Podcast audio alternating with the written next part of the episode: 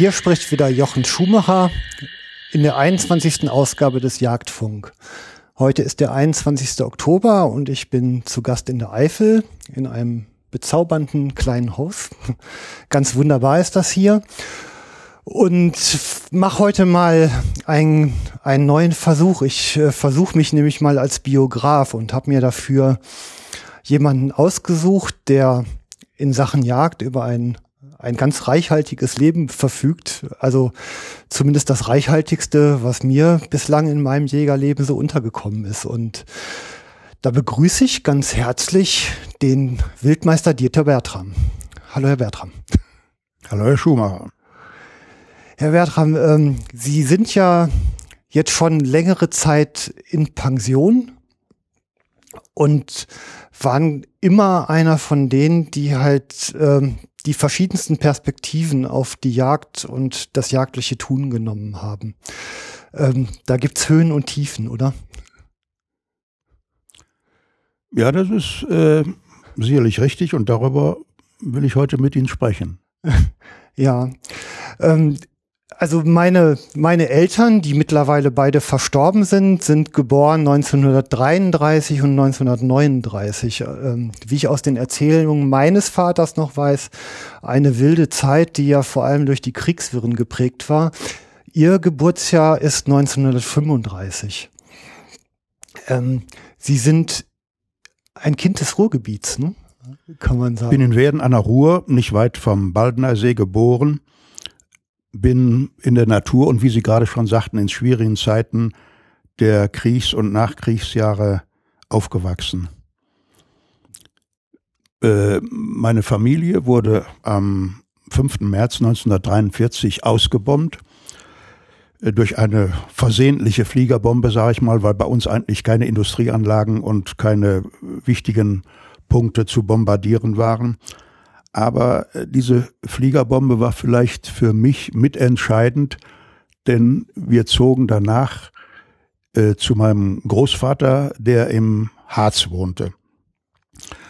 Er war Architekt und Bauunternehmer mit hohem Bekanntheitsgras. Er hat bedeutende Industrieanlagen und Kirchen gebaut, aber für mich war das Entscheidende, er war Jäger und hatte das Revier seiner Heimatgemeinde über viele Jahre gepachtet. Er genoss hohes Ansehen, äh, war also ein Mann, der ein großes Revier äh, nicht nur betreute, er kam vielleicht nur drei, viermal im Jahr äh, zur Yacht und wurde von der von der Bevölkerung ja großartig empfangen, mit der Kutsche abgeholt und mit einer Bläsergruppe. Das war aber alles vor meiner Zeit, das hat er mir erzählt. Und was für mich wichtig war, ich hatte in ungezählten Gesprächen, es gab zu der Zeit keine Schule, ich hatte also ausreichend Zeit, mich mit dem Großvater zu unterhalten.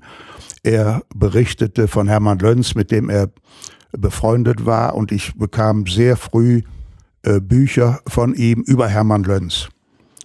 Und das war möglicherweise eine Prägungsphase äh, für mein späteres Leben. Da sind Sie, Verzeihung, da sind Sie übrigens der Zweite, der hier ähm, hinterm Mikrofon ist, der durch Hermann Löhns äh, intensiv geprägt wurde.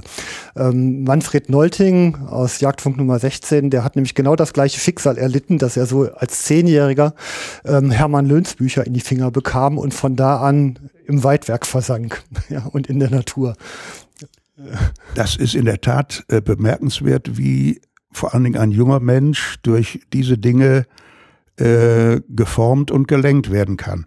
Ich hatte die Hermann Lenz Bücher, die hatte ich natürlich nach einiger Zeit aus, habe mich weiter umgesehen, habe in dieser schlechten Zeit, wo es keine Kinderbücher und kein Spielzeug gab, alles Erreichbare aus der Familie äh, gelesen. Das waren Klassiker äh, von den Russen, das waren Philosophen, äh, Hölderlin und Pascal, äh, Gagern und Kramerklett gab es auch schon, die ich aber nicht äh, verstanden habe. Also das war eine sehr äh, wichtige Zeit äh, für mich.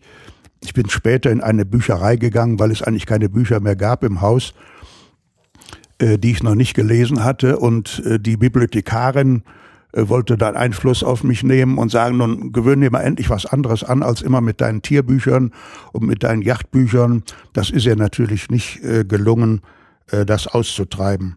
Also wenn ich mich hier umgucke, Regale voller Bücher begleiten Sie Ihr ganzes Leben. Sie sind schon eine Leseratte. Ne?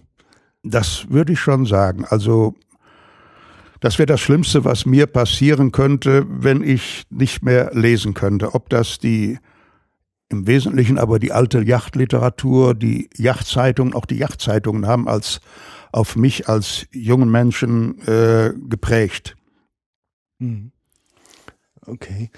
Ähm, diese, dieser Kontakt mit draußen, also neben, neben den Büchern, ähm, aus denen Sie ja wahrscheinlich schon viele Erlebnisse getankt haben, die Sie dann irgendwie wahrscheinlich auch mal praktisch erleben wollten. Wie ist denn dann so der Weg nach draußen? Wie hat der denn stattgefunden?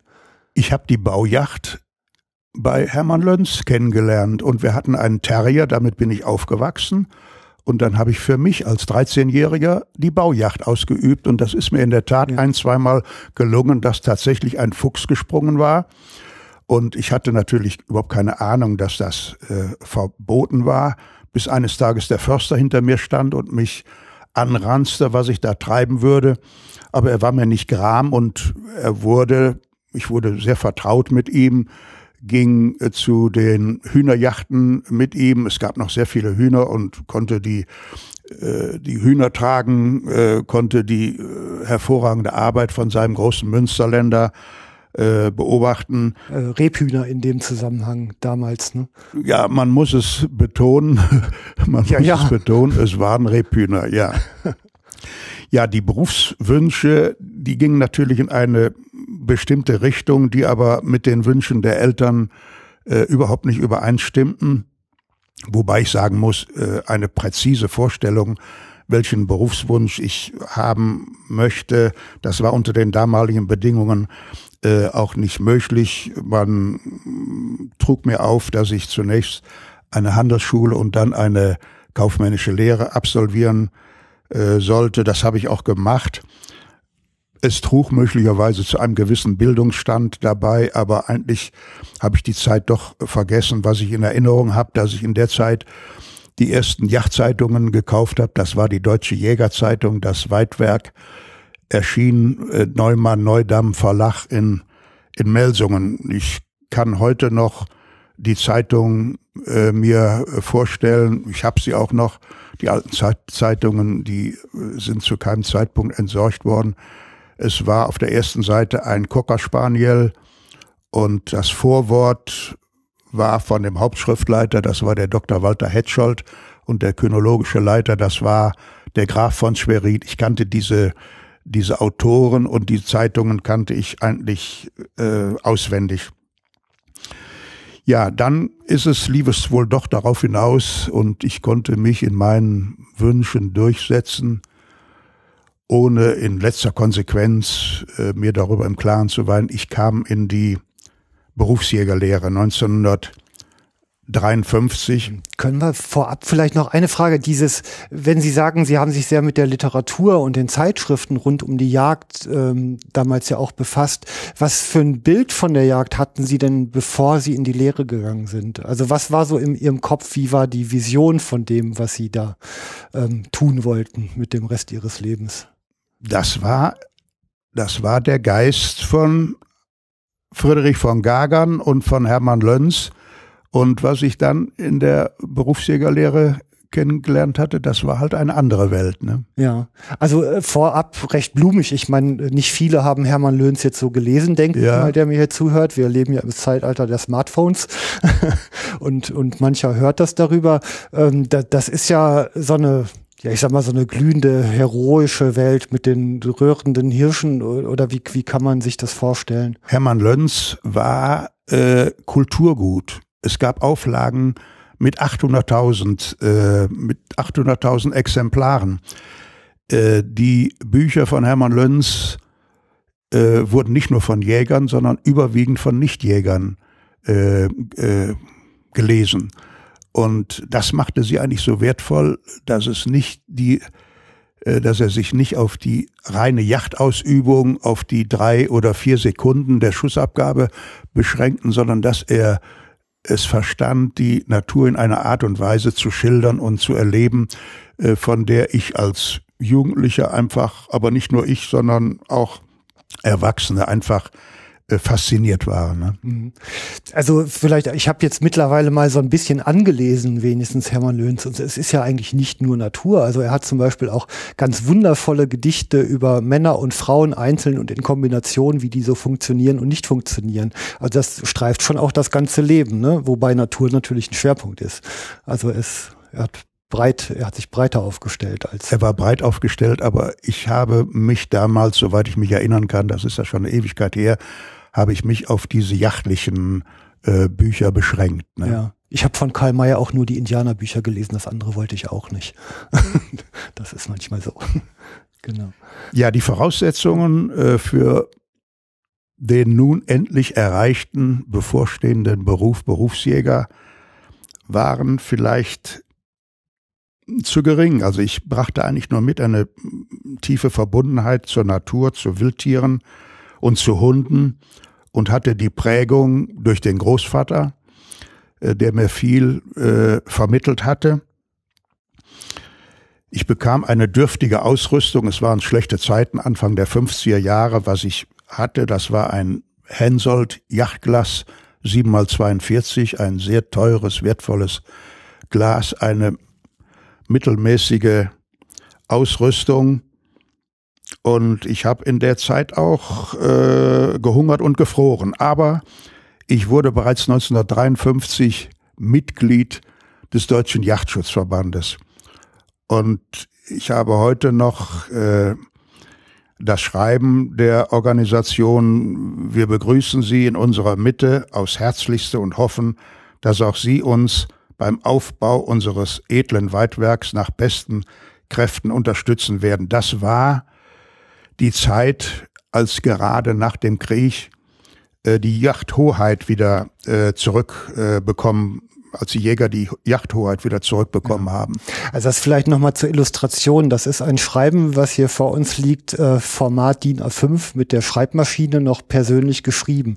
Also etwas, was man heute ja wahrscheinlich als Serienbrief einmal vorformuliert und rausschickt, ist da noch wirklich von Hand gemacht worden. Das ist äh interessant ist vielleicht noch der Hinweis Deutscher Yachtschutzverband in Klammern britische Zone.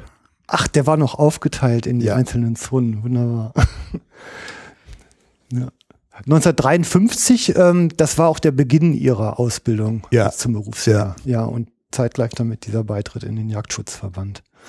Okay. Ähm, sind Sie denn da, äh, ich sag mal, heimatnah oder, also Harz war damals ja noch das Zuhause? Äh, nein, wir sind dann zwischendurch, ist unser Haus in Werden wieder aufgebaut worden. Wir sind also ja. nach dem Krieg wieder in unsere äh, in unsere Wohnung äh, zurückgezogen. Ja, okay, in Essen werden. Und äh, das das Lehrrevier, in was Sie dann gegangen sind, wo war das? Das war im im Münsterland. Wir mussten jedes Jahr wechseln und das war im Sauerland. Und darauf äh, darüber wollte ich äh, kurz berichten, dass meine ja. Illusionen nun ziemlich sehr schnell ziemlich schnell geplatzt sind. Äh, ich brachte doch zu wenig Voraussetzungen für den Yachtbetriebsalltag. Das galt besonders für die zweite Hälfte äh, der Ausbildung. Es war nicht nur die Belastung alleine, die fehlende Freizeit, äh, weder Sonnen- noch Feiertage, es gab keinen Urlaub, sondern äh, es war einfach auch äh, das Gespür und das wurde einem von einem Ausbilder vermittelt, dass man äh, eigentlich nichts wert sei. Und darunter habe ich also sehr äh, gelitten. Ich habe mich vor allen Dingen den Eltern gegenüber nicht mitgeteilt. Ich habe nicht darüber geschrieben. Äh, das wollte ich also nicht. Und die Mütter haben aber so ein besonderes Gespür möglicherweise, wie es ihren Kindern geht, auch wenn sie das nicht unmittelbar erfahren. Die Geschwister haben gesagt, sie hätte nachts oft geweint und irgendwann ist es meinem älteren Bruder zu viel geworden. Er hat sich aufs Motorrad gesetzt und hat mich äh, aus der Lehre geholt mit der Begründung, die Mutter ist lebensgefährlich erkrankt, äh, mein Bruder muss sofort nach Hause kommen. Das ist ihm auch gelungen. Es war natürlich gelogen, aber ich war einen Tag und eine Nacht, war ich also wieder im Elternhaus es ging mir danach aber schlecht. Ich war körperlich und psychisch am Ende und fasste, fasste den Entschluss, in die Fremdenlegion zu gehen, ein halbes Jahr vor Ende meiner Ausbildung. Mhm. Ich hatte eigentlich eine wunderbare Familie, aber ich äh, habe es nicht über mich gebracht, mich nun mitzuteilen. Ich wollte nicht als Versager dastehen also diese, diese Berufswahl, Berufsjäger war ja äh, offensichtlich gegen den Wunsch ihrer Eltern. Das haben sie also quasi ja, ja, ohne ja. Zustimmung durchgedrückt und, und daraus ist wahrscheinlich auch so dieser Wunsch entstanden, da, äh, ja, da nicht blöd dazustehen. Ne? Also jetzt irgendwie, ich schaffe so das, das, was ich wollte, schaffe ich nicht. Das ist natürlich jetzt auch eine Hürde, die, die sie sich ja quasi selbst gebaut haben, so ein bisschen dann auch. Ne? Und dann Fremdenlegion, das ist ja, das ist ja auch ein harter Schritt, ne? Also das war ein harter Schritt, aber ich, äh, die Zeit war für mich unerträglich geworden. Aber der heilige Hubertus hat es vielleicht verhindert, dass ich nicht die passenden Wege gefunden habe, wie ich nun dahin komme. und ich habe dann doch äh, den Rest der Lehre habe ich noch äh, beendet und war dann, ja, ich kann sagen, von einem äh, Tyrannen befreit. Ich habe im Nachhinein, Jahre später, habe ich davon gehört, dass einige Lehrherren von der Erlaubnis zur Ausbildung von Berufsjägerlehrlingen entbunden wurden. Mein Ausbilder zählte auch dazu. Okay. Ich habe dann zu dem Zeitpunkt noch keine Gedanken daran verloren, äh, selbst Ausbilder zu werden, was später äh, äh, zu meinem Beruf gehörte, dass ich Berater für Bundes, für Berufsjäger Lehrlinge wurde, äh, bundesweit und äh, dass ich äh, auch durch meine Berufsjäger-Obmann-Tätigkeit darüber gewacht habe, dass sich solche Verhältnisse, wie ich sie nun erlebt habe, nie mehr wiederholen durften. Mhm. Ich habe die Schule und Prüfung in Hannover-Schmünden absolviert unter den Persönlichkeiten von Professor Nüsslein und Dr. Rieck. Und danach begann eigentlich eine Zeit, für die ich gekämpft und gelitten hatte. Ich bekam im Hunsrück das erste Revier. Mhm. Also eine Anstellung als Berufsjäger ja. in, ja, in einem erstmal privat gepachteten Revier oder eine eigene? Das war, äh, nein, das war in einem Pachtrevier.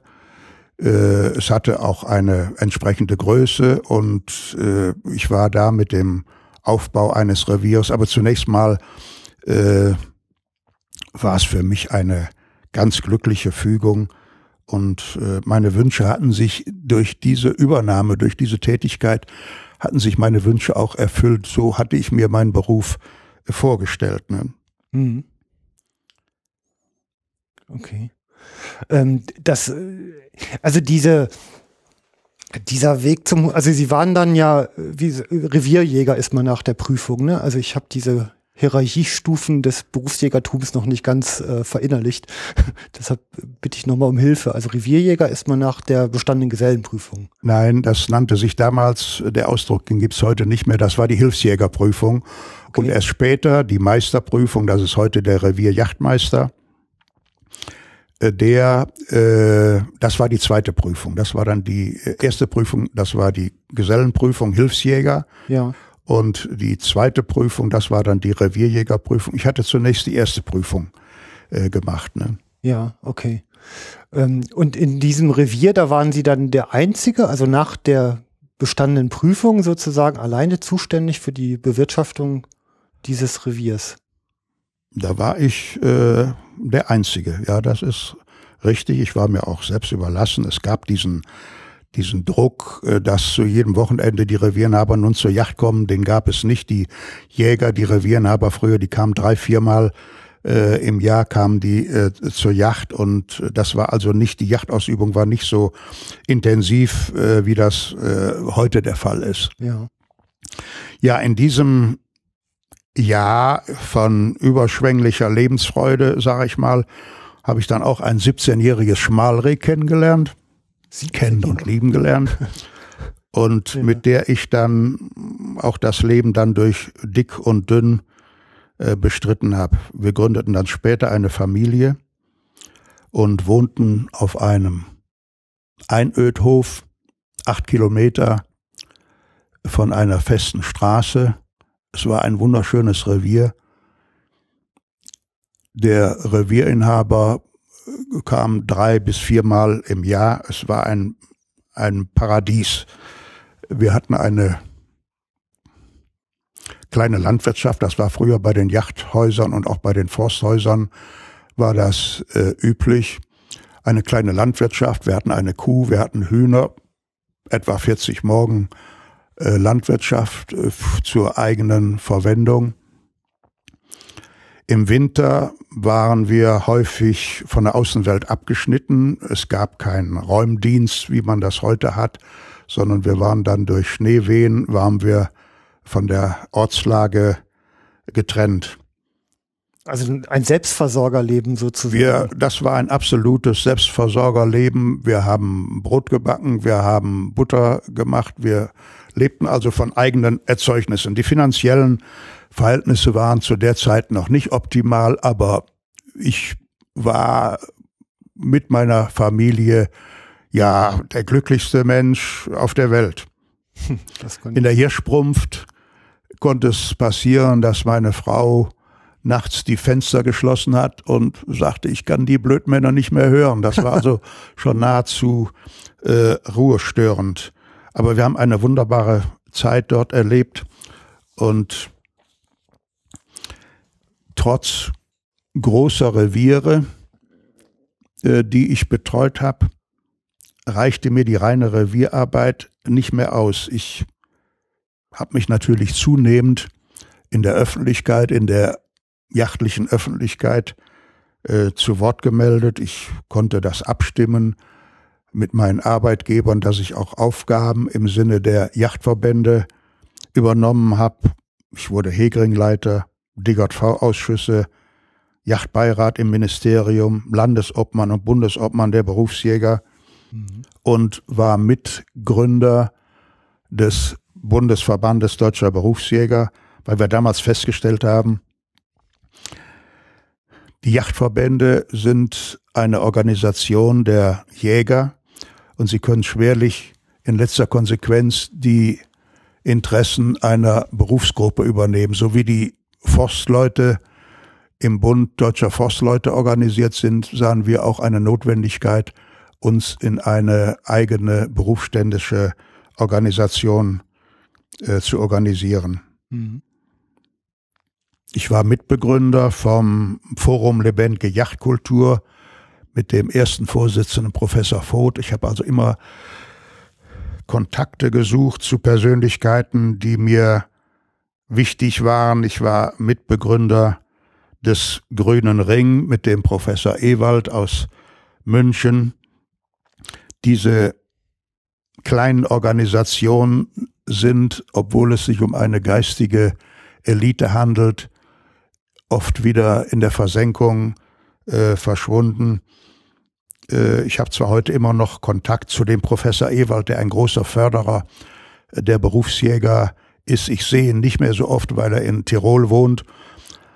Aber es war eine Persönlichkeit, von denen ich auch in meinem Leben, in meiner Lebenseinstellung profitiert habe. Professor Ewald hat ein Revier in Tirol. Er ist, äh, hat das Revier Lebzeit gepachtet, ist aber an den Augen erkrankt, hat Makula seit vielen Jahren schon. Er gibt das Revier aber nicht ab. Mit einem hohen Kostenaufwand ist das verbunden. Er gibt das Revier nicht ab und sagt, auf dieser Fläche will ich die Möglichkeit haben, mit dem Wild so umzugehen, wie ich es für wichtig halte. Er hat zwei Aufsichtsjäger, die die Yacht ausüben und das stellt ihn zufrieden. Er führt Prozesse mit den österreichischen Bundesforsten. Es ist ihm gelungen, einen Landesjägermeister abzuwählen. Also sein oberstes Anliegen war, und da stimme ich ihm zu und da bin ich ein Nachläufer von ihm, Rechtsanwalt des Wildes zu sein. Hm. Können Sie vielleicht mal kurz charakterisieren, ähm, wie die, die Kriterien sind, nach denen er dieses Revier führt und worauf er da achtet? Was ist ihm wichtig dabei? Bei, der bei dem Professor Ewald. Ja, bei dieser Betreuung dieses Reviers, genau. Das ist ein ein, ein Pachtrevier ist eine Eigenjacht, eine große Eigenjacht. Und ja, ich sag mal in üblicher Form, also nicht, äh, dass er diese Abschusspakete, wie sie beispielsweise von den österreichischen Bundesforsten praktiziert werden, der Jäger, der Jachtausübungsberechtigte ist nicht mehr zu Hege äh, verpflichtet, er mhm. kann nur die Abschüsse tätigen. Das sind die Dinge, äh, die ihm missfallen, aber auch äh, dieser Druck, der auch von Deutschland nach Österreich übergeschwappt ist, diese überspitzten Forderungen der äh, Wildschäden, der Wildschadensforderungen, indem man nicht äh, sagt, das Wild ist auch in eine schwierige Situation gekommen durch den Tourismus, durch intensiven Waldbau, sondern indem man nur nach Mark und Pfennig aufrechnet, wo nun äh, Verbissschäden und wo Schälschäden entstanden sind. Mhm. Und da versucht er gegenzuwirken und für das Wild äh, tätig zu sein und eine Gesinnung, die wohl einmalig ist, ohne das Revier selbst nutzen zu können. Aber es schafft ihm Befriedigung, dass er sagt, auf kleiner Fläche will ich mit dem Wild so umgehen, wie ich es für richtig halte. Mhm, okay. Mhm, danke. Ich hatte in den Jahren enge Kontakte äh, zu der Forschungsstelle in Bonn-Beul, besonders zu dem hochgeschätzten Dr. Ückermann, aber auch zu Dr. Spittler. Und eine freundschaftliche Verbindung habe ich heute noch zu Dr. Spittler durch den Stifterverband für Yachtwissenschaft. Mhm. Ich hatte großes Glück, Yachtherren und Yachtgäste zu haben, bei denen es sich um herausragende äh, Jägerpersönlichkeiten handelt. All das trug dazu bei, angefangen vom Großvater bis in die letzten Jahre, die mich auch geformt haben, von denen, die haben nicht nur von mir jachtliche Erfolge äh, bekommen, sondern ich habe auch von diesen äh, Persönlichkeiten profitiert. Es gab eine Zeit, wo in Nordrhein-Westfalen erhebliche Windwürfe entstanden sind. Ich habe viel Verständnis äh, gehabt für die Waldbesitzer, auch für die Waldarbeiter, die das aufarbeiten mussten, was oft mit Lebensgefahr verbunden war. Aber ich konnte mich nicht einreihen in den Tenor Schießen, Schießen, Schießen. Äh, damit war ich also nicht einverstanden, obwohl ich selbst bei einer Forstverwaltung war. Ich habe zu der Zeit ein Schriftstück ausgearbeitet und habe das auch in der Yachtpresse äh, untergebracht, Das Recht des Wildes. Ich wurde deshalb von dem Orden Silberner Bruch zu einem Vortrag eingeladen äh, in die Schweiz. Mhm. Ich habe das gleiche Thema habe ich in die Hauptversammlung des Bundesverbandes Deutscher Berufsjäger gebracht und hatte zu dieser Veranstaltung, die war im Sauerland, die Deutsche Presseagentur eingeladen. Und die fanden das also sehr interessant und haben ausführlich, nicht auf der lokalen Seite, sondern auf der ersten Seite darüber berichtet, was Dieter Bertram zu Windwürfen und zum Umgang äh, mit dem Wild nun zu sagen hatte. Mhm. Darauf hat der LJV Nordrhein-Westfalen und der Waldbauernverband haben sich an meinen Arbeitgeber gewandt, er möge mich doch zurückpfeifen, was ihnen aber nicht gelungen ist. Mein Arbeitgeber stand äh, uneingeschränkt hinter mir. Es kam die Zeit zunehmend für Treibjachten auf Reh und Rotwild. Wir waren angehalten, wir Berufsjäger waren angehalten, das weibliche Wild, Rotwild, Rehwild, ausschließlich selektiv auf der Einzeljacht äh, zu erlegen. Äh, die Revierenhaber und Yachtgäste, die wurden auf männliches Wild geführt und das andere war das weibliche Wild, musste von uns auch bei hohen Abschüssen, musste das von uns erfüllt werden. Ich kann mich besinnen, dass ein äh, Kollege, der ein Alttier von 85 Kilo geschossen hatte, einen schriftlichen Verweis bekommen hat. Ein Alttier wiegt in der Regel 70 Kilo. Er hatte eins geschossen von 85 Kilo und ihm wurde mitgeteilt, wir könnten uns bei den Abschüssen der Hirsche so große Mühe geben, wenn wir ein verhältnismäßig junges Stück, ein Alttier mit diesem Gewicht und mit dieser Zukunft äh, leichtsinnig zur Strecke äh, bringen würden. Die Kenntnis über Wildhege reicht eigentlich nicht aus. Es ist notwendig, dass man auch die finanziellen Möglichkeiten hat. Wir hatten 80 Morgen Wildäcker und Wildwiesen. Auf einem Wildacker wurde mir von dem Professor Schumacher von der Uni in Bonn einmal mitgeteilt, dass auf meinem Wildacker das größte Vorkommen des Adonisröschens wäre.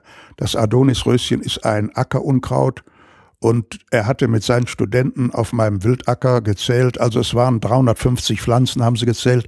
Das wäre das höchste Vorkommen dieses seltenen Ackerunkrautes. Wir haben eine Müllkippe aufgeforstet. Es war zu der Zeit üblich, jede Gemeinde hatte irgendwo ein Loch in der in dem Revier und die, diese Löcher, die wurden einfach zugekippt. Wie das heute organisiert ist mit der Müllabfuhr, das gab es noch nicht. Und wenn das Loch zu war, dann wurde ein Schild aufgestellt, Müllabladen verboten.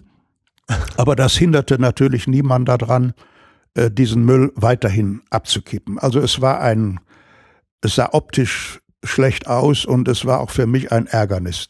Eigentümer war eine Kirchengemeinde, dann habe ich für einen symbolischen Betrag von 10 Euro, 10 D-Mark waren es damals noch, habe ich die Fläche gepachtet, habe die mit einem hohen Kostenaufwand äh, in Kultur gesetzt. In Kultur heißt also 100 Lkw-Ladungen an Boden angefahren, eine Raupe eine Woche lang arbeiten lassen und das Ganze aufgeforstet. Ich will damit sagen, es entstehen natürlich Kosten und gute Ideen. Alleine, wie man ein Revier gestaltet, reicht nicht aus es sind auch die finanziellen Möglichkeiten müssen auch gegeben sein. Mhm. Im Sauerland gab es dann ein Forschungsprojekt von der Forschungsstelle äh, für Wildschadensverhütung in Bonn auf der Hunau, das ist somit die höchste Erhebung im Hochsauerlandkreis, war noch eine Restpopulation von Auerwild und es wurde in Abstellung, in Abstimmung mit dem Ministerium ein Auswilderungsprojekt ins Leben gerufen. Dr. Spittler war da auch wesentlich äh, dran beteiligt. Man stellte nach acht Jahren, so lang lief das Projekt, stellte Dr. Spittler fest durch Nachfragen bei Revierinhabern, dass wir etwa einen Bestand auf großer Fläche von 50 Stück Auerwild hätten und dass das eigentlich zufriedenstellend wäre. Das Ministerium zog sich aus dieser Maßnahme aber dann zurück. Das wurde bezuschusst aus Mitteln der Yachtabgabe und wir standen vor der Wahl, nun aufzuhören oder aber das Projekt weiterzuführen. Wir haben uns für das Letztere entschieden, haben einen, einen Verein gegründet und haben in bescheidenem Rahmen äh, jedes Jahr auch Auerwild ausgesetzt. Es fand bei uns, das war ein Förster, äh, und bei mir fanden intensive Raubwildbejagungen statt. Wir hatten Tag Jahresstrecken von äh, 150 Stück äh, Raubwild, bestehend aus Madern, Füchsen. Äh, wir konnten äh, zu einer bestimmten Zeit sogar äh, war uns der Lebendfang von Habichten äh, gefangen, weil die äh, besonders für die Hennen äh, sehr gefährlich waren. Mhm. Ja, äh, die Entwicklung war eigentlich sehr gut. Es konnten Gesperre beobachtet werden. Dann kam aber der Zeitpunkt meiner Pensionierung und der Pensionierung äh, des zuständigen Försters auf der Hunau. Das war der Herbert Volkmar, der gleichzeitig Rotwild-Ringleiter war. Mhm. Wir gründeten also zunächst den Verein zur Erhaltung des Auerwildes im Sauersieger-Wittgensteiner Land, stellten dann aber nach einiger Zeit fest, wir dürfen nicht nur auf regionaler Ebene arbeiten, sondern wir müssen uns austauschen, auch zu anderen Auerwildprojekten, wo machen wir Fehler, wo kommen wir nicht weiter. Und das war dann sehr äh, nützlich, dass wir dann die Gesellschaft zur Erhaltung der Raufußhühner ins Leben riefen, die länderübergreifend tätig ist. Wir tauschten uns aus mit den Projekten im Thüringer Wald, in Österreich, in der Schweiz, mit dem Forstamt Wisla in den Beskiden in Südpolen und hatten äh, sehr gute Beispiele, konnten aber zum Teil damit nicht, kontro, nicht konkurrieren, weil da äh, sehr hohe äh, finanzielle Möglichkeiten oft bestanden. Es gab bei dem Auerwild im Sauerland einen Durchhänger, als bei uns die Raubwildbejagung nachließ. Sie ist auch heute unter den Jägern nicht mehr so beliebt, wie das in der Vergangenheit gewesen ist. Die Population an Schwarzwild erhöhte sich wesentlich. Vor 50 Jahren stand in der Westfalenpost, dass ein Jäger auf der Hunau einen einzelnen Überläuferkeiler geschossen hatte. Das sind heute Reviere, wo 60 und 70 Sauen zur Strecke kommen. Die Sauen sind natürlich sowohl für die Gelege als auch für die Jungtiere äh, äußerst gefährlich, neben den Beutegreifen. Also das musste mir auch erstmal klar werden, dass Schwarzwild für Bodenbrüter in der Tat auch ein Problem ist. Ne? Ähm, das macht man sich ja erstmal gar nicht so klar. Man hat immer nur den Fokus so aufs Raubwild, aber das Schwarzwild ist schon auch mit dabei, in dem ja, ja. was sie kriegen können. Die beziehen sich nicht nur auf Bodenbrüter, sondern das geht auch an die Junghasen, das geht auch an die, an die Kitze. Äh, der äh, Freund, der gemeinsame Freund äh, aus dem Kottenforst, der Norbert Happ, der hat mal mir erklärt, dass sie vor 30, 40 Jahren immer gute Rehwildstrecken hätten und dass aber heute das Rehwild mehr oder weniger einge, einreguliert wird von den Sauen. Also die nehmen in den ersten Tagen, wo die, wo die Kitze äh, fluchtunfähig sind, wo der Fluchttrieb noch nicht ausgeprägt ist, nehmen sie auch die Kitze. Also alles erreichbar. Das ist die Situation, die wir zurzeit mit dem Auerwild im Sauerland vorfinden. Wir wollen, aber wir sind noch nicht so weit, dass wir sagen, wir wollen aufgeben. Wenn wir aufgeben und sagen, wir lassen jetzt nach, äh, so wie das äh, möglicherweise in anderen Ländern auch der Fall ist, dann würde in den Mittelgebirgsrevieren die Wildart Rauffußhuhn, die würde also aussterben. Wir beschränken uns ja nicht nur auf die Hege und Pflege des Auerwildes, sondern zu den Rauffußhühnern gehört das Birkwild und das Haselwild, die früher ebenfalls im Sauerland sehr zahlreich gewesen sind. Mhm. Ja, die, also fällt mir gerade in diesen Tagen ist der Habicht zum Vogel des Jahres erklärt worden. Das ist eigentlich ein ganz interessanter Zusammenhang. Ich meine, der Habicht mag ja sicherlich auch nicht mehr so häufig vorkommen, wie er mal war. Aber das Auerwild oder die Raufußhühner im Allgemeinen gehören ja nun mal zu den vom Aussterben bedrohten Arten, zumindest hier in Deutschland. Ne? Die Beutegreife, ob es sich um den Habicht handelt, ob es sich um den Wolf oder den Luchs handelt, die haben heute einen höheren Stellenwert als das Friedwild. Das ist einfach so. Das wird äh, nach außen gut äh, dargestellt und, und verkauft. Man wartet ja förmlich heute äh, darauf, dass der Luchs und der Wolf äh, wieder einzieht. Der äh, Direktor vom Nationalpark Eifel hat gesagt, mein sehnlichster Wunsch ist, dass der Wolf hierher kommt und die Wildbestände zusammenreißt. Das ist also sein sehnlichster Wunsch. Ja, ob er das wirklich tut, ist ja nochmal eine ganz andere Frage. Also man hört ja da die unterschiedlichsten Varianten. Flame meldet gerade. Ähm, also manche sagen ja, dass das Rotwild zum Beispiel wieder auf, auf dem Land steht, ne? dass es weit äugen kann, es rudelt wieder und sichert nach außen gegen den Beutegreifer, anstatt sich wie bisher, also bisher lang hat man es ja eigentlich eher in die Wälder vertrieben. Ne? Ich denke mal, äh, dass es hier für Nordrhein-Westfalen, für unseren Standort äh, dass man keine Bedenken haben muss. Aber man muss natürlich auch über die Grenzen hinaus hm. äh, blicken. Wenn ich im, im Osten ein Revier hätte, wo mir sowohl vom Luchs als auch vom Wolf die Wildbestände einregulieren, einreguliert, einreguliert werden, das betrifft in erster Linie das Muffelwild und in zweiter Linie das Rehwild und das Rotwild nimmt völlig andere Lebensformen an.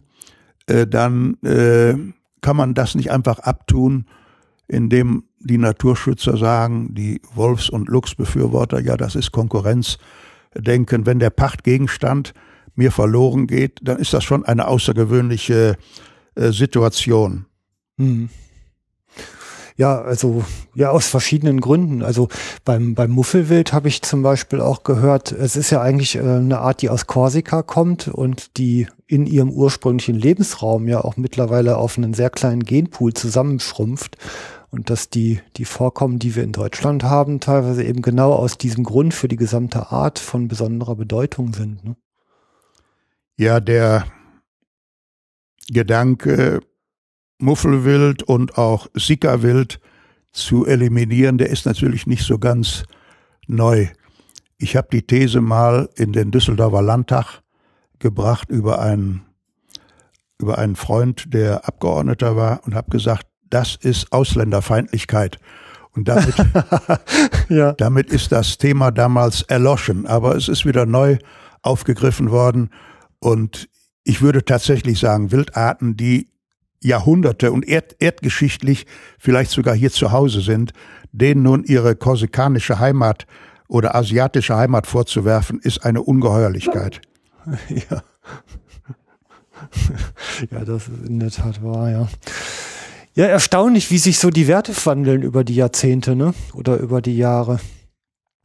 Die haben sich in der Tat gewandelt. Es gibt eine neue Yacht, Yacht-Event, junge Jäger, die wachsen in diese Entwicklung, wachsen die rein und wissen möglicherweise gar nicht, was ihnen verloren gegangen ist.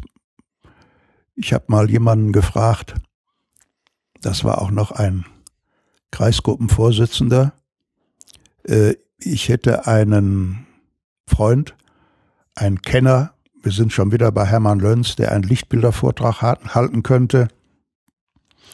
Und das wäre doch für eine Jahreshauptversammlung, könnte das doch durchaus interessant sein. Dann hat er einen Augenblick gestutzt, hat gesagt, Hermann Lönz, Hermann Lönz, das ist doch der, der die Volkslieder für Heino schreibt. Ja. Damit war das Thema also für mich abgehandelt, welcher welchen, welchen Wert die Literatur heute noch hat. Ne? Das ist uns ja. verloren gegangen. Ne? Ja, also ich, ich sag mal so dieses dieses Verständnis des Jägers. Ähm, ich meine, ich versuche mich ja äh, in in diesem Sendeformat hier so ein bisschen auch durch diese Rolle und die verschiedenen Sichten zu arbeiten. Und ich ich sehe ähm, irgendwie den Jäger äh, oder die Jagd als solches in im Mittelpunkt von vielen Interessen. Ich meine, die Landwirtschaft zerrt dran, die Forstwirtschaft zerrt dran, der Artenschutz zerrt dran, die äh, Freizeitinteressen zehren an den Revieren, äh, die Ornithologen sind da, die Mountainbiker sind da, die Geocacher sind da, alle wollen so irgendwie auf ihre Kosten kommen, gehen manchmal noch nicht mal in direkte Konfrontation mit dem jeweils anderen, sondern ziehen irgendwie alle immer am Jäger und an der Jagd herum.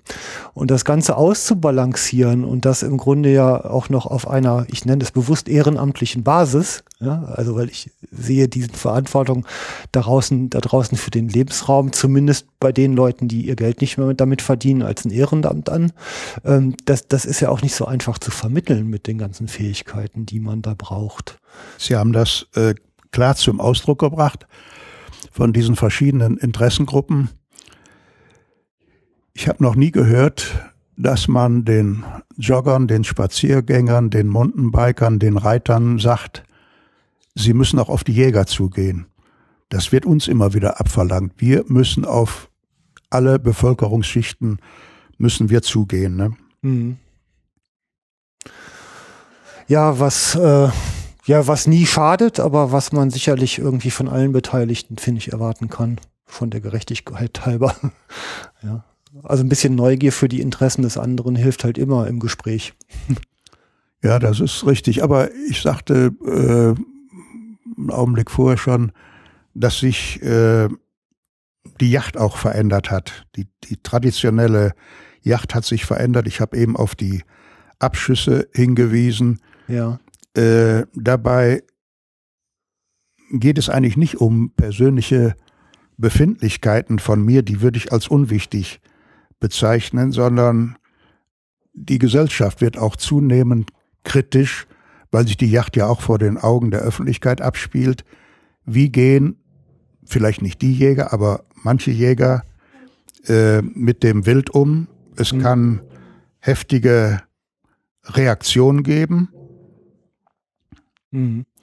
Und im Rahmen meiner bescheidenen Möglichkeiten, ich habe ja keine Funktion, außer dass ich Geschäftsführer von der Gesellschaft zur Erhaltung der Rauchfußhühner sind, trete ich schon mal den Mitjägern auf die Füße. Das ist also unausweichlich. Aber ich gebe auch zum Ausdruck, dass ich auch nicht jedermann Yachtfreund sein möchte. Was sind denn das für Themen, die Sie ähm, daran besonders stören heute? Also wo stehen die Füße, auf die Sie treten? Das kann ich Ihnen ganz genau sagen. Ein ganz besonderes Anliegen von mir ist die Frühjahrsjacht auf Rehwild, Frühsommerjacht auf Rehwild und äh, auf Rotwild. Bezogen jeweils auf Schmalrehe und auf Schmaltiere. Ja. Ich bin als Berufsjäger nie darauf angewiesen gewesen, äh, um diese Zeit das ist also die Setz- und Aufzuchtzeit, die Kinderstube des Wildes. Ich bin nie darauf angewiesen worden, äh, trotz hoher Abschüsse darauf zurückzugreifen.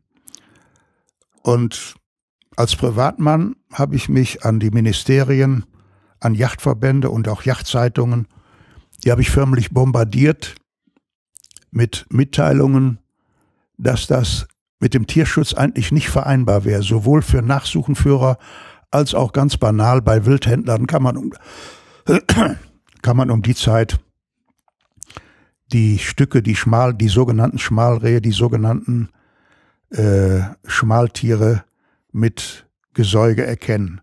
Das ist eine solche Anklage, die ist nicht tolerierbar. Ich habe also die, die entsprechenden Stellen förmlich bombardiert mit Schreiben. Lassen Sie mich noch kurz eben, also der, der Hintergrund, Sie denken, dass da schon führende Stücke ähm, dabei zur Strecke kommen?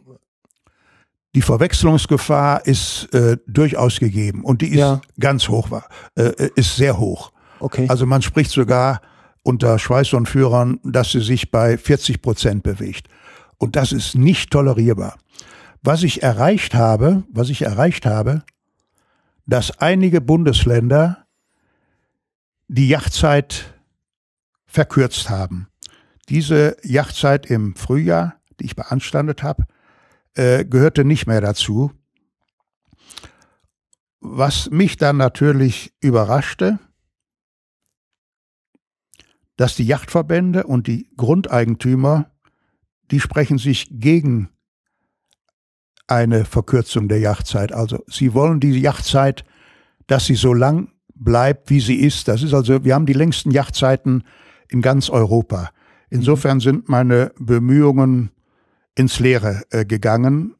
Ich will nicht sagen, dass es mal so passieren wird, aber möglicherweise wird der Druck der Gesellschaft mal so groß, dass den Jägern dieses Konzept der Frühjahrsbejagung äh, einfach aus der Hand genommen wird und dass der Druck der Öffentlichkeit so stark wird, was ich bedauern würde, dass es nicht die Einsicht gibt, äh, darauf zu verzichten in dieser wichtigen Zeit, wo das Wild auch Ruhe benötigte. Mhm. Wir haben hier in Nordrhein-Westfalen ein sogenanntes ökologisches Jagdgesetz soll kommen. Ja. Das ist aus meiner Sicht Missbrauch der Ökologie. Die Ökologie ist die Lehre von den Beziehungen der Lebewesen zur Umwelt. Das ökologische Jagdgesetz ist ein klangvoller Name, aber auch eine Kulturschande mit Verstößen gegen den Tierschutz zugleich.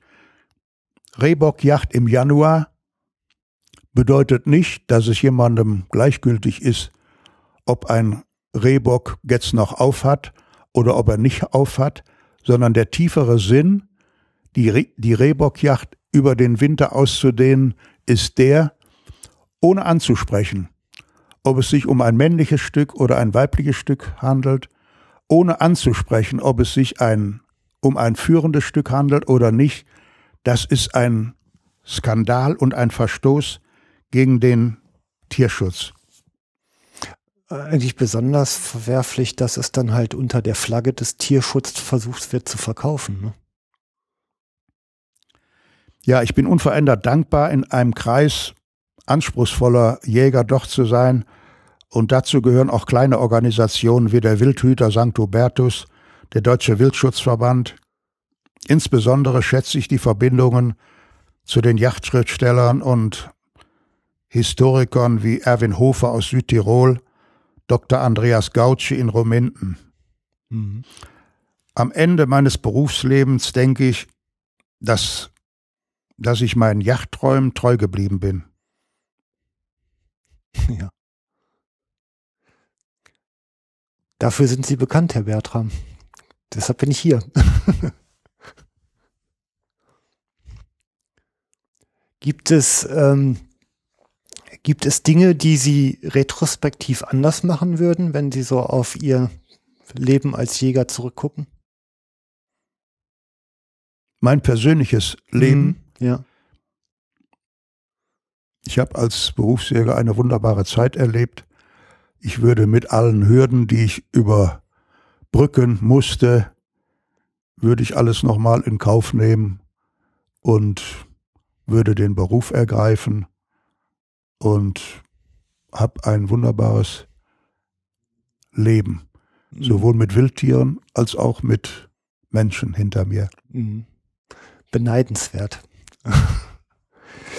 ähm, wenn Sie ähm, wenn Sie uns mal unseren nach, uns den nachfolgenden Generationen jetzt mal so Eier ins Nest legen dürfen, ähm, und nehmen wir mal ruhig die zwei Gruppen der, der Berufsjäger und die zweite Gruppe der ehrenamtlichen Jäger, ich nenne sie immer gerne so, also die jetzt eben nicht ihr Geld damit verdienen. Was für Botschaften und Aufträge würden Sie uns mit so auf den Weg geben wollen?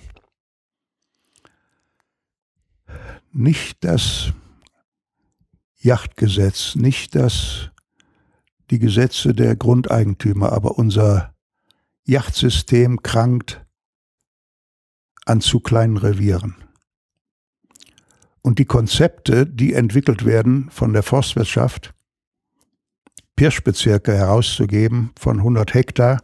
Ich habe vor 14 Tagen an einer Veranstaltung in Zülpich teilgenommen. Da ist zurzeit die Landesgartenschau. Die Forstwirtschaft hatte eingeladen und Stadtdirektoren. Da wurden Konzepte für die Zukunft der Yacht dargestellt, die ich in einer späteren Wortmeldung als Bankrotterklärung dargestellt habe.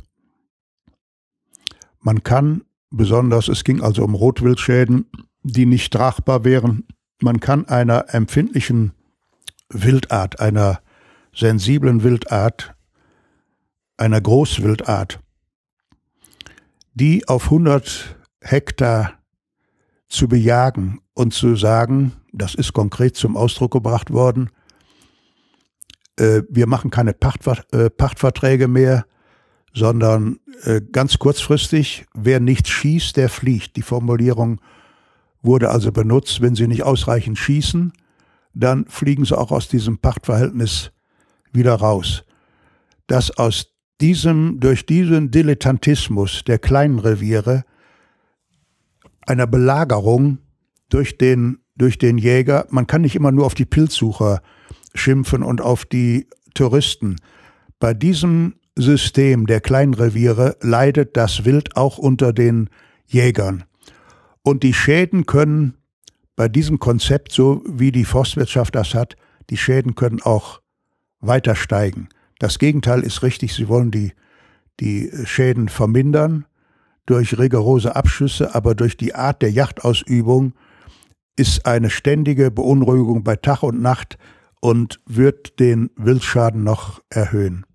Das, diese Entwicklung ist nicht nur für das Wild entsetzlich, sondern es ist auch für die Yacht und für den Jäger ein großer Ansehensverlust. Mhm. Wie, also ich, also jetzt aus meiner äh, komplett subjektiven und vergleichsweise ahnungslosen Perspektive heraus ist es ja so, ähm, dass der, dass die Jäger ja eigentlich immer weniger den Kontakt zu dem Boden haben, auf dem sie eigentlich leben, also den, den Zusammenhang kennen, in dem so ein Revier bewirtschaftet wird. Also so ein ganz heißes äh, Stichwort ist da zum Beispiel Drückjagdtourismus. Also man kommt halt in Reviere und weiß ja überhaupt nicht, was das ganze Jahr da gelaufen ist und wie das bewirtschaftet worden ist. Ähm, und, und ja teilweise auch in den Organisationsstrukturen. Wenn ich so eine Entwicklung umkehren will, zu einer verantwortungsvollen Balance zu finden zwischen der Bewirtschaftung durch Forst oder auch Landwirtschaft und, und den Wildtieren, die da ihre Lebensräume haben. Wo würden Sie da ansetzen, wenn Sie könnten, wie Sie wollten?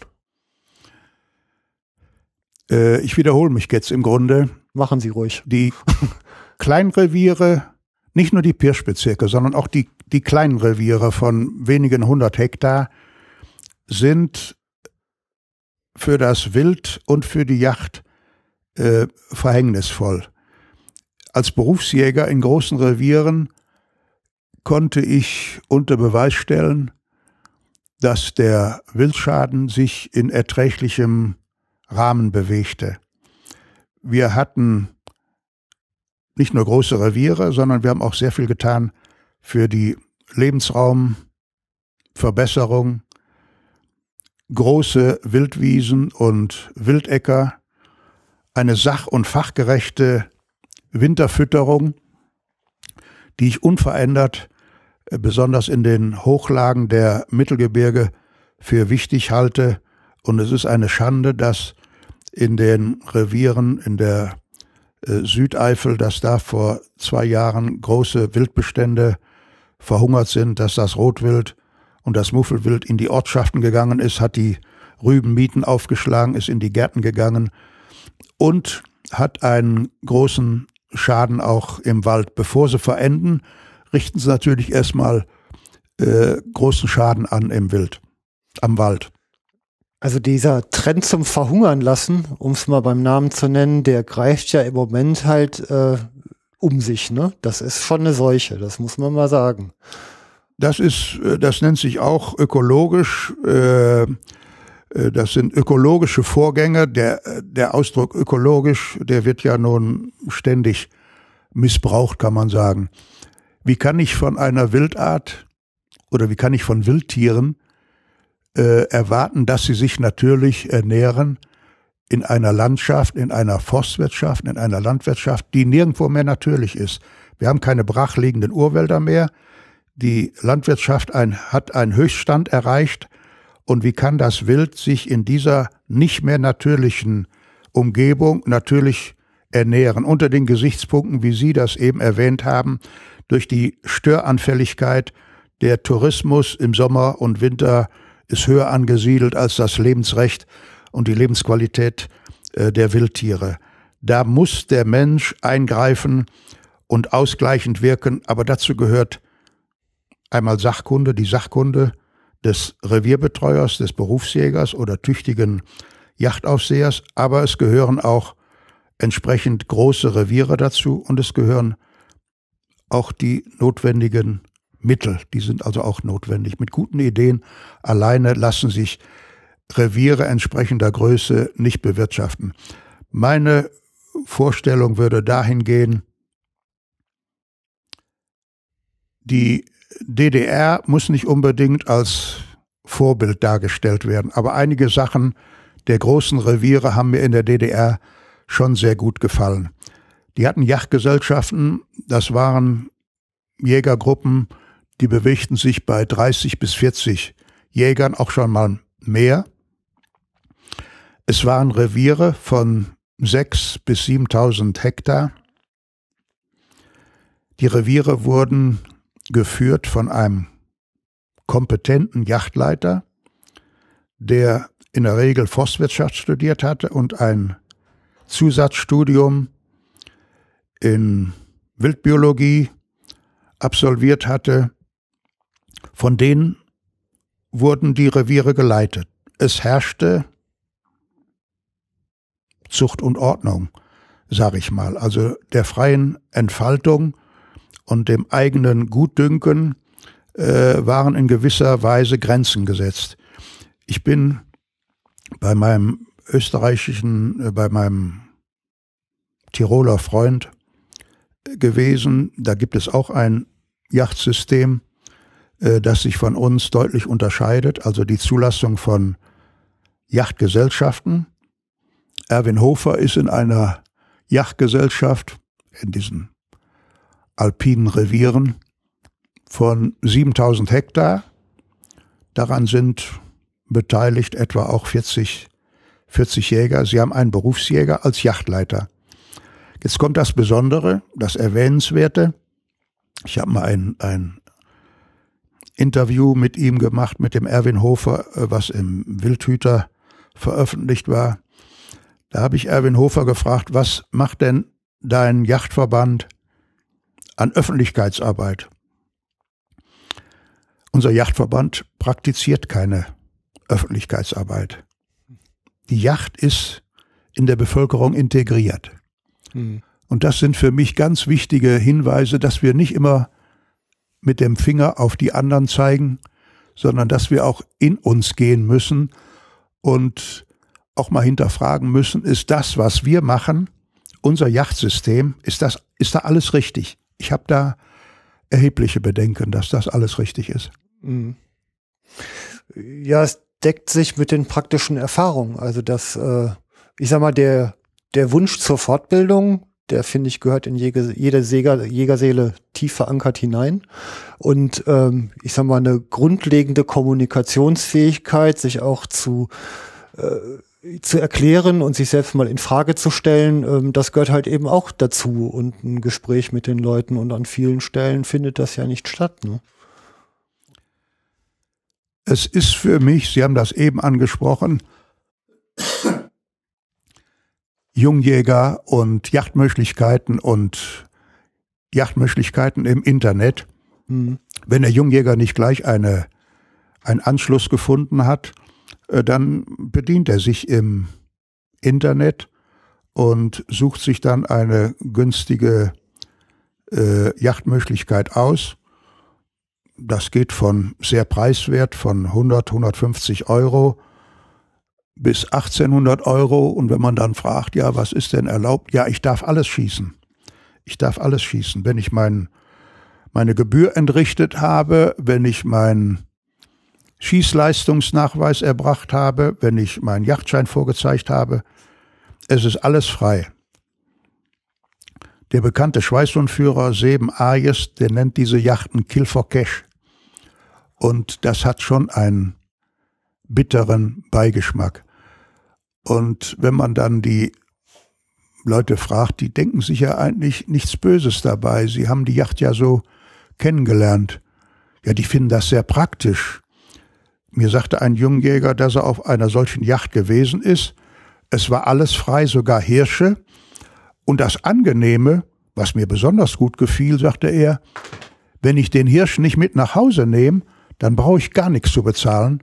Und lediglich, wenn ich das Geweih mitnehmen will, dann werde ich je nach Güte- und Stärkeklassen, werde ich zur Kasse gebeten und muss das bezahlen. Er fand diese Lösung optimal und, und sehr gut. Ne?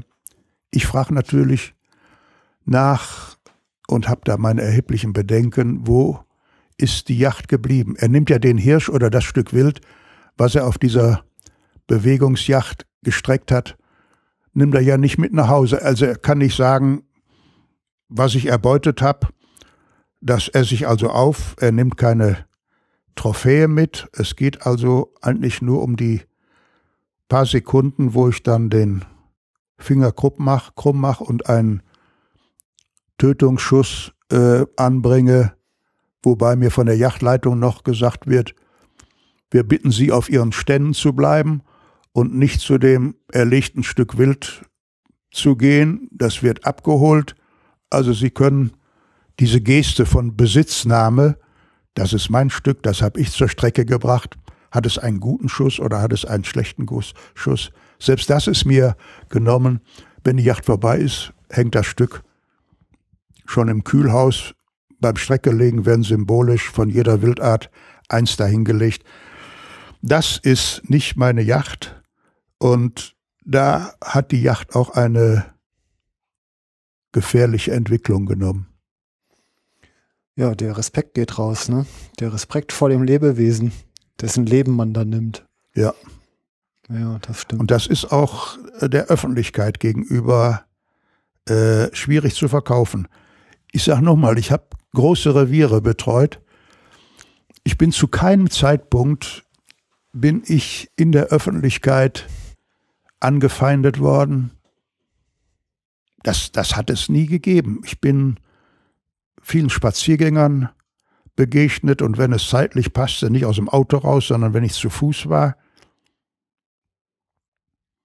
Der Jäger mit einem Rucksack auf dem Rücken, mit einem Hund an der Leine, eine Lederhose und einen Lodenrock oder auch eine Uniformrock an, der gibt ein anderes Bild ab als der Jäger, der in Tarnanzug äh, einer Spaziergängergruppe begegnet.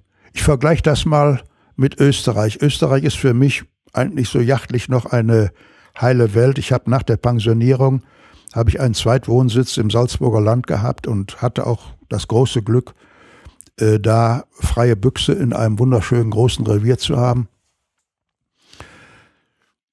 Da bin ich häufig auch Spaziergängern begegnet. Es waren in der Regel die Spaziergänger, die mit mir ein Gespräch anfangen wollten und gesagt haben, was gibt's denn hier für Tiere? Wir haben eben ein Reh gesehen, wir haben eine Gams gesehen. Dürfen die Kinder den Hund mal streicheln? Also das war, das passierte sogar, wenn ich, wenn ich ein Stück Wild im Rucksack hatte. Hm. Äh, also da ist eine andere Beziehung, die Eltern, die Mutter hat den Kindern erklärt, das ist ein Jäger und das ist sein Hund und der hat eine Waffe.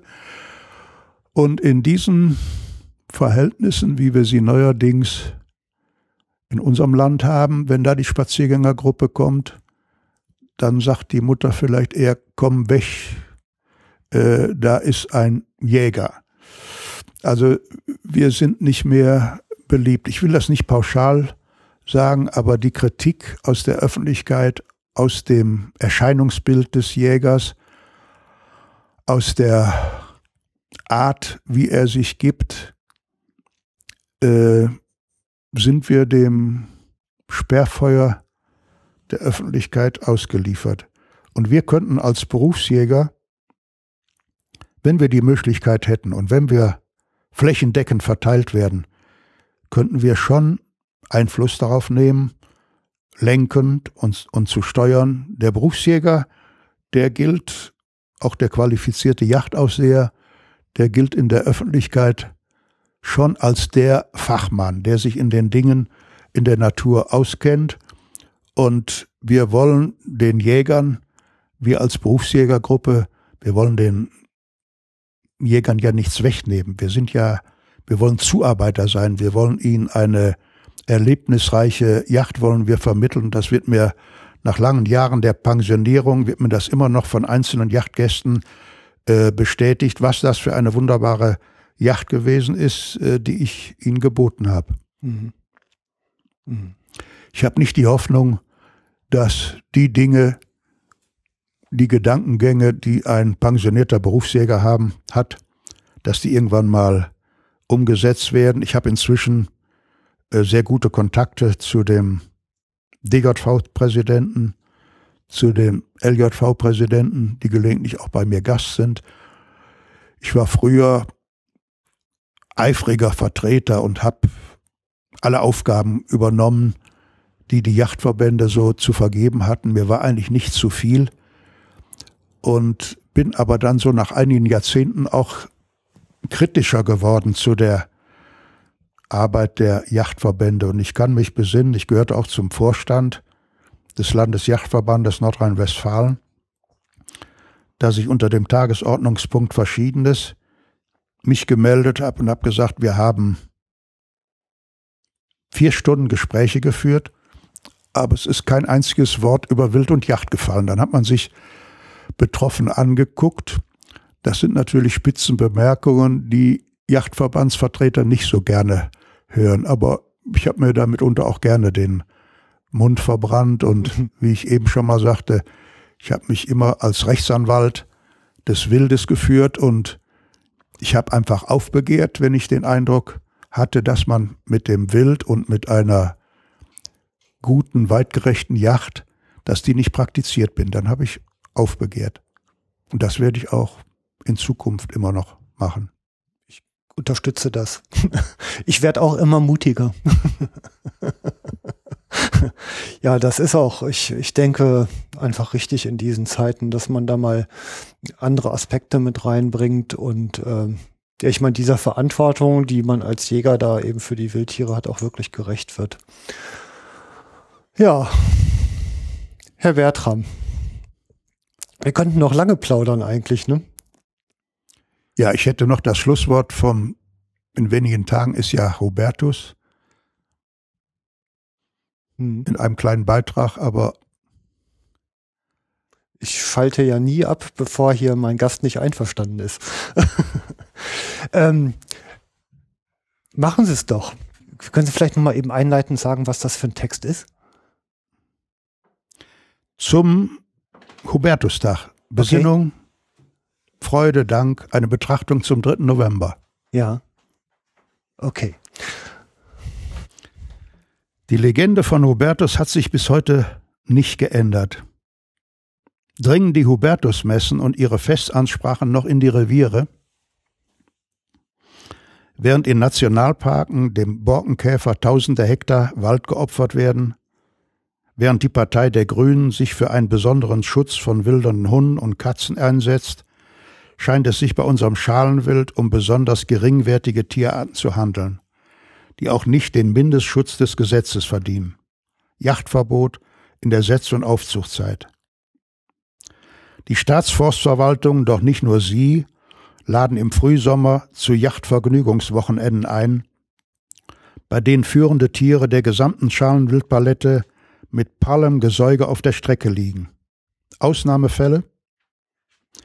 Die Kühlhäuser und die zur Verschwiegenheit verpflichteten Schweißhundführer könnten Auskunft geben.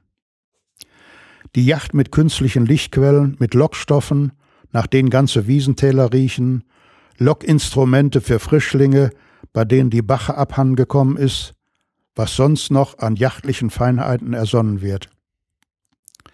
Die Würde des Tieres ist antastbar, schreibt der bekannte Forstmann und Schweißhundführer Sem Arias.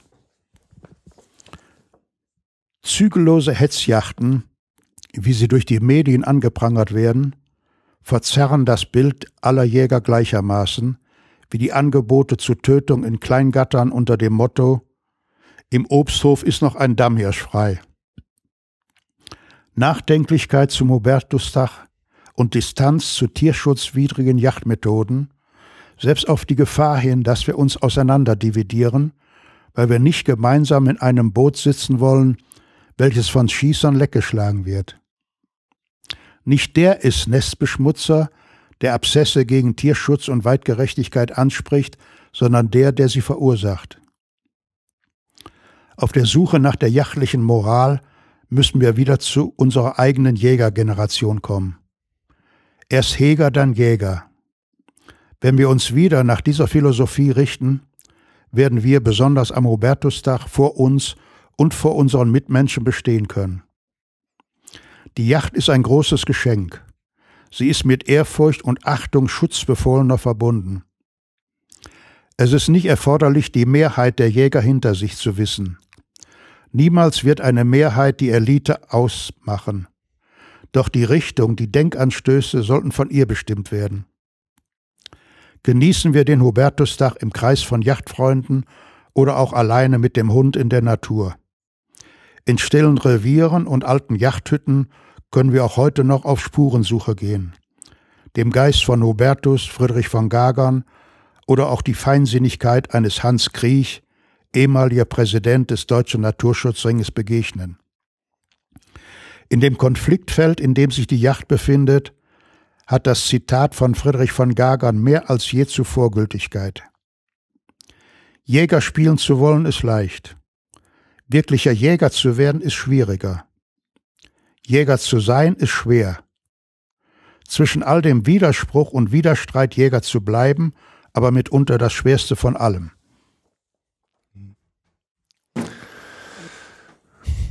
Ja, Mann, Herr Werther, ich, äh, wissen Sie, es ist ja für mich auch ganz interessant. Ähm, ich ich komme, ähm, ich, bin, ich bin ja jetzt selber seit, seit sechs, sieben, sieben Jahren, glaube ich, jetzt in, im Besitz des, des Jagdscheines. Und ähm, ich, ich tauche hier ja im Grunde in eine Zeit zurück, die ich so ja noch nicht erlebt habe. Und ähm, das, das öffnet schon die Augen und das rüttelt an der Seele. Und dafür kann ich jetzt echt nur ganz herzlichen Dank sagen. Und ich hoffe auch, dass es den Hörern dann hinterher ein bisschen Stoff gibt, um die Gehirnwindung in Bewegung zu bekommen und mal wirklich genug genau darüber nachzudenken, ähm, was man da tut da draußen, ähm, wenn man da umgeht mit dieser, mit dieser Schöpfung, die uns da in die Hände gelegt wurde. Ich danke Ihnen fürs Kommen, fürs Zuhören. Und im Idealfall können wir vielleicht den einen oder anderen Akzent transportieren. Ja, ich stelle es ins Internet und keiner kann es löschen. okay. Ja, vielen Dank, Herr Bertram. Und ähm, jetzt sind wir nicht mehr auf Sendung. Ich könnte es rausschneiden, aber meistens lasse ich es. nee, ich ähm, sag noch gerade immer kurz ein Schlusswort. Ich bedanke mich dann immer fürs Zuhören. Also, liebe Hörer, vielen Dank. Und ähm, Kommentare kann man unter die Sendung geben. Ähm, ich habe mit dem Herrn Bertram hier ja auch noch einen analogen Gast. Sie leben ganz ohne Internetanschluss noch, ne? Äh, da sprechen wir mit meiner Frau. Okay, Ihre Frau betreut den Internetanschluss. Okay, alles klar. Ja, prima. Insofern haben wir auf jeden Fall eine Möglichkeit, ähm, zu Kommentaren noch Stellung zu nehmen, wenn sie denn kommen, was uns äh, beide sehr freut, mich sowieso immer. Und dann sage ich vielen Dank und alles Gute. Weidmanns Hall. Bis bald beim Jagdfunk. Tschüss.